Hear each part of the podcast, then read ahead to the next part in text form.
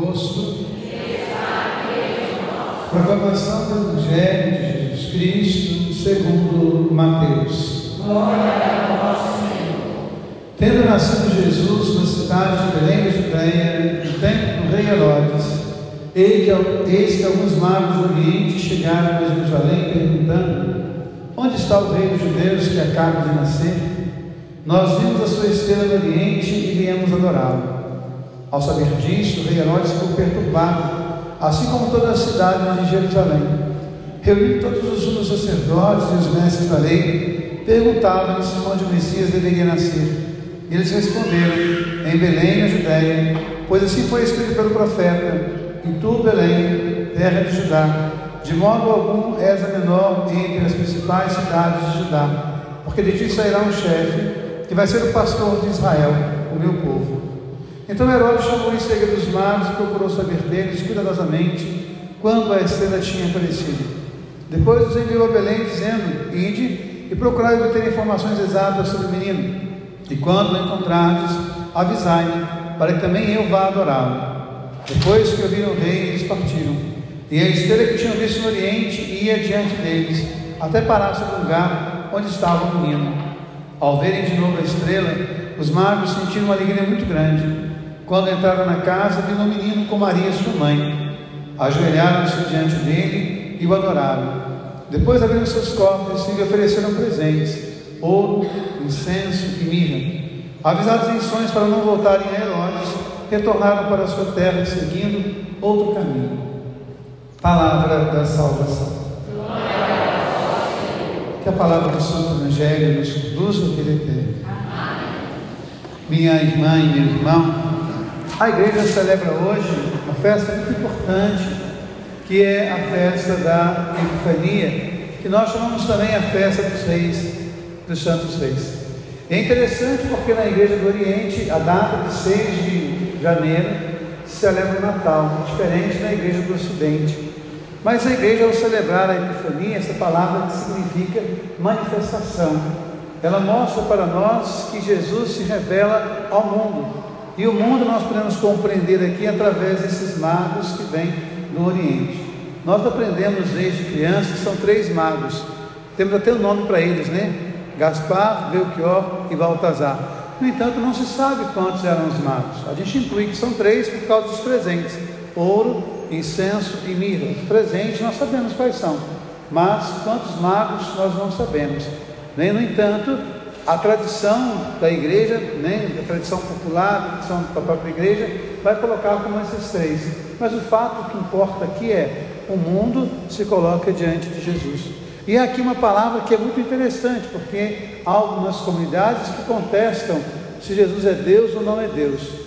Quando você vê lá o mandamento da lei de Deus, você vai ver: adorarás o Senhor teu Deus e só Ele servirá, só Ele prestará culto.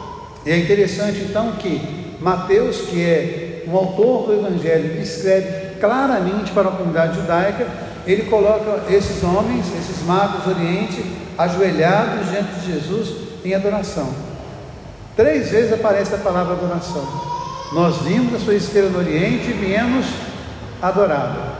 Herodes disse: Eu também quero ir adorá-lo. Quando viram o menino e sua mãe, se ajoelharam diante dele e o adorar. Então é importante a gente entender né, essa expressão, porque nós só podemos adorar a Deus. E aqui é interessante porque esses homens fazem isso, deixando claro o sinal que para nós cristãos, Jesus é verdadeiramente homem e verdadeiramente Deus. Mas eu gostaria hoje de convidar vocês a refletir sobre uma coisa que parece tão pequena aqui no Evangelho, mas eu acho que é essencial. Depois que viram o menino, eles voltaram para casa seguindo um outro caminho. Há um filósofo antigo chamado Heráclito. Esse filósofo ele ensinou uma coisa muito interessante. Ninguém se banha duas vezes no mesmo rio. Porque quando você volta, o rio já não é mais o mesmo, você já não é mais o mesmo. Todos os dias nós estamos em constante transformação. Há um filósofo brasileiro da MPB que dizia que nós somos uma metamorfose ambulante. E nós todos os dias somos convidados a essa mudança. Mas que a nossa mudança todos os dias possa ser feita a partir de um encontro com Jesus. Quantas vezes o encontro com Jesus te permitiu fazer um outro caminho no seu trabalho? Quantas vezes o encontro com Jesus te permitiu fazer um outro caminho na sua casa, com seus filhos, com seu companheiro, com a sua companheira, com seu esposo, com sua esposa? Quantas vezes o encontro com Jesus te permitiu fazer um caminho novo na sua relação com seus pais? Quantas vezes o encontro com Jesus te permitiu fazer um novo caminho no encontro com seus amigos? Quantas vezes o encontro com Jesus fez fazer um outro caminho na igreja, na fé que você professa? Então, que nós possamos pensar hoje naquilo que acontece com os magos após o encontro com Jesus. Eles voltam por um outro caminho. Que hoje, ao sair da igreja, você possa voltar para a sua casa por um outro caminho. Um outro caminho de conversão, um outro caminho de busca de santidade, um outro caminho de fraternidade, um outro caminho de amor. Eu já contei essa história aqui algumas vezes e hoje vou contá-la da lenda que existe sobre a estrela de Belém. Conta esta lenda que a estrela de Belém era imensa. E quando os magos encontraram, chegaram a Belém, quando chegaram ali na gruta, eles olharam no céu pela última vez e aquela estrela se partiu em milhares de estrelas. E quando eles voltavam para casa, como era um novo caminho, um novo caminho sempre é novidade, um novo caminho sempre há alguns desacertos. Quando eles se perdiam no caminho, eles procuravam alguém, e esse alguém dava a eles, dava a eles a orientação, a luz. Eles podiam perceber no olhar daquela pessoa uma estrela. Quantas e quantas vezes lá no hospital, cuidando de um paciente, eles vão olhar para você e vão ver aqui tem uma estrela de Belém. Aqui tem alguém que se encontrou com Jesus. Aqui tem alguém que fez um caminho novo. Aqui tem alguém que ilumina a vida da gente. Eu acabei de ler essa semana um livro que me deixou muito impactado. Já contei um pouco desse livro aqui, né, que é Os Miseráveis. Os Miseráveis conta a história de um menino que foi roubar pão para matar a fome dos seus sobrinhos e ele foi preso. E passou 19 anos na prisão por ter roubado pão para matar a fome de seus sobrinhos. E ao sair da prisão, tudo que ele tinha no coração era ódio, tudo que ele tinha no coração era desejo de vingança, tudo que ele tinha no coração era morte. E no caminho de volta para casa, ele para numa cidade e ele tenta se hospedar, mas ele tinha um passaporte que ele era alguém, um ex-presidiário. Ninguém dava assistência a ele, ninguém o acolhia. Mesmo tendo dinheiro, nenhum hotel quis hospedá-lo. Ele então foi dormir na praça, era inverno. Quando estava deitado na praça, se aproxima uma senhora e pergunta: O que você está fazendo aqui?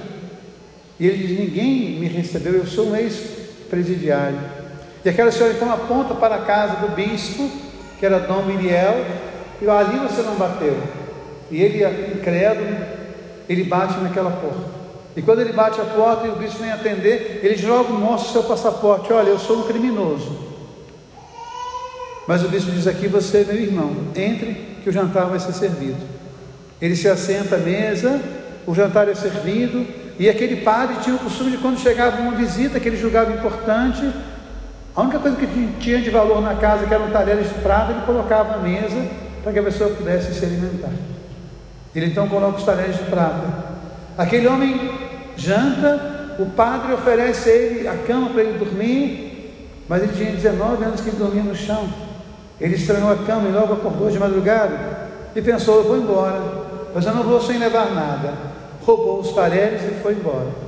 No outro dia pela manhã, a polícia traz aquele homem até a casa do bispo. E quando a polícia chega, ele diz: Olha, sou bispo, esse homem disse: Não, ele disse que eu dei a ele os talheres de prata, eu dei mesmo. Eu estou impressionado porque eu mandei ele levar os castiçais de prata também, ele não levou. O bispo foi até a sacristia, pega dois castiçais de prata, coloca na sacola daquele homem e diz: Mandei você levar. E aquele homem olha para o bispo sem entender nada. Porque até aquele momento da sua vida, tudo que ele encontrava era ódio, violência, morte, e ali tinha alguém que o tratava de fato como irmão. Ele, assustado, olha para o bispo, o bispo olha para ele e diz: Olha, com essa prata eu acabo de comprar a sua alma. Nunca mais, neste mundo, você tem direito de fazer o mal. Nunca mais. E ali tem encontro de Belém. E a partir daquele momento, aquele homem chamado Jean Valjean, ele volta por um outro caminho totalmente diferente. E tudo que ele faz na vida é resgatar pessoas. Ele acolhe uma prostituta na sua casa e cuida dela até a morte. Ele adota a filha dessa prostituta e cuida dessa menina com todo amor e com todo carinho. Ele salva a vida de um jovem que pretendia namorar essa menina. E toda a vida desse homem é fazer o bem. Havia um, um inspetor da polícia que via perseguindo ele porque ele se tornou um fugitivo, porque ele estava em liberdade condicional e não voltou para a cadeia. Esse homem vivia perseguindo. E houve uma batalha e Jean Valjean salvou a vida desse homem. Então, a vida inteira de Jean Valjean era um encontro a cada dia com Jesus. E cada encontro fazia voltar por um outro caminho. Eu não sei quais são os caminhos que vocês têm andado. Eu não sei quais são os caminhos que vocês têm feito na vida de vocês. Eu não sei quais são os encontros que vocês têm programados na vida de vocês. Mas eu quero pedir a vocês que cada domingo, quando vocês virem à igreja, que ao encontrar com Jesus, vocês possam pensar: qual é o caminho que eu estou seguindo?